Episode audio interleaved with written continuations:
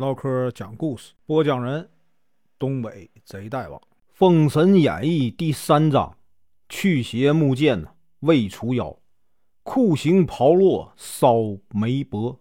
声明：本书由网络收集整理制作，仅供预览、交流、学习使用，版权归原作者和出版社所有，请支持订阅、购买正版。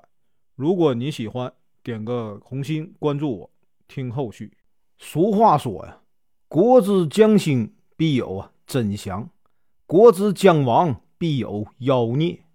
商纣王呢，自从纳了妲己，便不理朝政，沉迷啊酒色。在终南山上有一位千年得道之仙，叫云中子。一日啊，他驾云前往虎儿崖采药，忽见呢东南的方向有一道妖气直冲云霄。云中子啊，拨云一看，原来是啊千年狐狸精潜在宫中。他呀自言自语地说：“若不早除啊，必有大患。”于是呢，他唤金霞童子拿来松枝，削成木剑，脚踏祥云往朝歌而去。此时呢，上朝的文武大臣因纣王啊久不上朝，都非常着急。他们一致决定啊，击鼓鸣钟，请这个纣王上殿。纣王正在啊摘星楼宴乐，听见大殿上钟鼓齐鸣，左右呢侍御官也奏请。圣驾升殿，不得已，他只好告别妲己，前去上朝。他看见商容啊和比干两位丞相搬来啊。厚厚的奏本，顿时觉得厌倦了，心想：这何时能看完呢？于是想要退朝。两位丞相一看，慌忙劝说：“天子啊，要以国事为重。”纣王呢，不以为然，说：“呀，朕闻四海安康，万民呢乐业，区区一个北海之乱，已有太师文仲除灭奸党，何必挂忧啊？”这时啊，午门关启奏说，有一位道士前来见驾，说有机密事情要面见天子。纣王呢，被大臣缠得不胜啊烦恼，赶紧传旨说宣。只见云中子啊，宽袍大袖，手持啊拂尘，一副仙风啊道骨的样子，飘飘徐步而来。他见纣王，只是简单的施礼。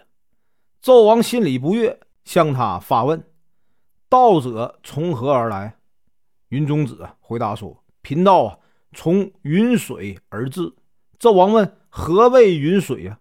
云中子说：“心似白云常自在，意如流水啊，任东西。”纣王不依不饶地问：“云山水枯，你回何处呢？”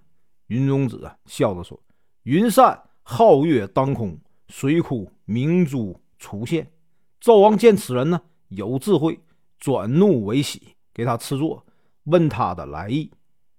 云中子提到皇宫内啊有妖气，纣王呢半信半疑，说呀：深宫内院防范紧密，戒备森严，又不是山林野地，怎么可能有妖魔呢？云中子笑着说：“陛下。”如果知道有妖，妖自然不敢来啊！正因为陛下认不出来妖魔，才有机可乘。如果不除，早晚呢酿成大祸。纣王呢若有所思的点点头，问道：“既是这样，是何物能镇住呢？”云中子啊，取出松枝木剑，让这个纣王啊挂在分宫楼上三日，自然。应验，纣王命人挂上，想给啊云中子封功，又叫人送他金银。云中子笑着说：“身呐逍遥，心自在，贫道用不上这些。”于是大袖飘风，潇洒而去。送走云中子，纣王呢已经觉得累了，他不顾大臣的奏请啊，一甩龙袍，起驾回宫了。白官无可奈何，只得退朝。纣王来到啊寿仙宫门口，见这个妲己没有来迎接，觉得奇怪。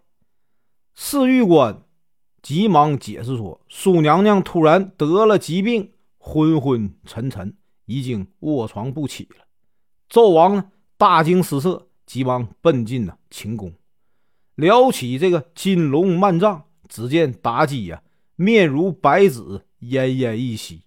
纣王急得不知如何是好，叫道：“早上美人送朕出宫，不还好好的吗？这是怎么回事啊？”妲己微微张开眼睛，有气无力地说：“陛下回来了。臣妾午时去迎接陛下，忽然看见分宫楼上挂着一把木剑，吓得一身冷汗。我从小就怕这些刀啊剑的，也许是妾身命薄，不能多陪伴呢陛下了。”说完呢，就哭起来了。纣王心疼地说：“都怪朕呐，一时糊涂。”相信那道人所说，要出什么妖孽，反把美人惊吓了。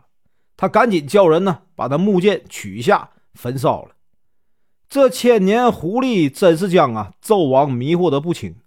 妲己呢，见此剑已毁啊，精神顿时一振，妖气复原，病已去了大半。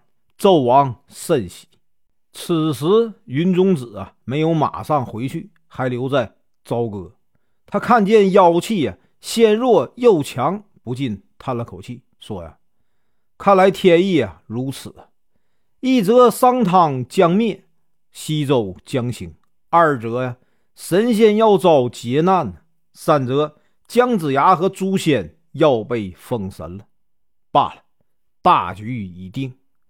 为了以后应验，他在司马台啊灶墙上留下了一首诗。”妖气呀，污乱宫廷，圣德播扬稀土。要知血染朝歌，勿岁中甲子。他写完了呢，就回终南山去了。朝歌的百姓见道士在灶墙上题诗，都来观看，但是呢，谁也猜不透是什么意思。这时啊，太师杜元显已经下朝回来，他。听闻此事，便派人呢去打听。下人把这个诗抄了回来，给这个杜太师看。杜元显呢见其意颇深，一时难解，便叫下人呢先把墙上的诗用水呀擦去，回家细细的推敲。连日来啊，他夜观天象，也发现妖气日盛，索要皇宫。再加上呢。云中子白天所说的，现在所写的，更加证实了他心中的疑惑。他暗暗呢替天子着急，想到自己受先帝重用，不能坐视不管，于是连夜写了奏本，打算次日早上再次面圣，劝阻皇上。第二日一大早，他直奔呢文书房，看见首相尚荣啊在看奏本。杜元显呢，急忙上前行礼，并将自己的顾虑告诉了尚荣。尚荣呢，见事态紧急，便决定啊进内宫面圣。两人来到啊寿仙宫的门口，被这个侍御官拦住，因寿仙宫啊乃禁地，外人不准进内。尚荣啊，请他通报陛下。纣王听说尚荣求见，心想他是三朝元老啊，便同意了。纣王看了杜元显的奏本，觉得言之有理，又啊不忍美人受苦，有些为难。他转身问妲己如何是好。妲己恨得牙根痒痒，却假装啊体贴天子的样子，跪在地上说：“前日啊，那道人就谎称有妖，迷惑陛下，让众人以为陛下昏庸，令百姓啊惶恐不安。”今日杜元显又借题发挥呀，此乃同伙，都是扰乱天下之人。以臣妾所见呢，凡妖言惑众者，杀无赦。纣王一想，是啊，都把我当傻子欺哄啊，他不由得怒从心头起，便传旨：从今日起，谁也不准再提什么妖孽这等无稽之谈，把这个杜元显呢枭首示众，作为警告。首相尚荣啊，大惊，连忙劝阻，无奈纣王听不进去，尚荣只得退出，心里觉得凄凉。杜元显被除去官服，押了出去，经过九龙桥，遇见尚大夫啊梅伯。梅伯见杜太师啊被绑，十分奇怪，赶紧上前去问。杜元显呢心酸，将这个事情啊一一道来。梅伯呢？乃刚直之人，他听得义愤填膺啊，拉着尚荣去见纣王。不见还好，一见更气愤了。梅伯见天子真是昏庸，心如火烧。他说：“臣闻尧王啊，治天下顺应天意，体贴黎民百姓，听言于文臣，计于武将，共议治国安民之法。”如今陛下不理朝政，不容贤臣，偏信非言。纣王听得句句刺耳，打断他说：“不要再说了，你和袁显呢一党，理应与袁显一同用刑。念你啊先前有功，免去上大夫之职，永不再用。”梅伯见这个纣王如此不可救药，不禁呢振臂高呼道：“昏君呐，怎能相信妲己之言？”不顾啊君臣之义，今日斩袁显，岂是斩袁显呢？实在是斩朝歌万民呐！罢梅伯之职，实在轻如灰尘，不值一提。只是臣呐，不忍见成汤数百年的基业毁于昏君之手啊！赵王怒道：“把这个梅伯拿下去，用金瓜击顶。”两边正要动手，妲己说。慢着，此人呢横眉竖目，言语过激，有辱陛下，真是大逆不道啊！妾有一种啊刑罚，可以警示他人，免得百官呢不遵法度，胡乱顶撞君王！纣王见妲己这样贴心，大喜，忙问是什么刑罚。妲己说：“这种刑罚叫炮烙。”又讲了如何制作这一刑具。纣王呢，命人赶紧去制造，并处死啊杜元显，囚禁梅伯。尚荣啊，顿时心灰意冷啊，他匍匐在地，以年老为由啊，请纣王准许他辞官回乡。纣王早已厌倦了尚荣的唠叨，这个请求呢，正合他心意，他假装客套了几句，就同意了。文武百官得知首相尚荣辞官，都来相送。想到以后啊，上朝的气数，大家又担心又难过，与这个尚荣啊洒泪而别。袍落不到一日就造好了。次日呢，纣王早朝，当着文武百官的面呢，叫人呢将袍落推上来。